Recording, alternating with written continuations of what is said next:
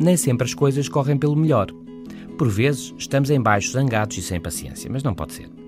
Temos que dar o melhor, sermos simpáticos ou podemos vir a arrepender-nos.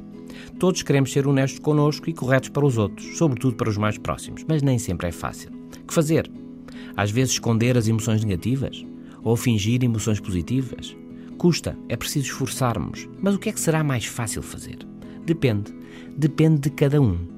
Um estudo publicado no Journal of Psychology é um dos primeiros e o mais atual sobre o assunto, sobre o esforço e o peso de minimizar emoções negativas e de fingir ou ampliar emoções positivas.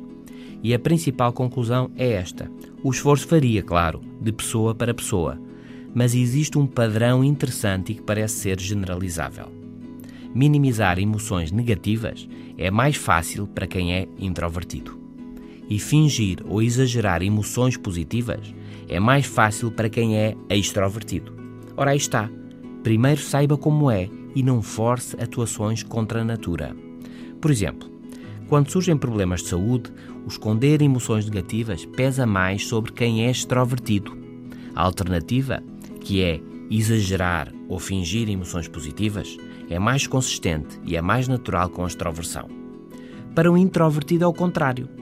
O mais fácil é minimizar as emoções negativas e o mais difícil vai ser fingir ou ampliar emoções positivas.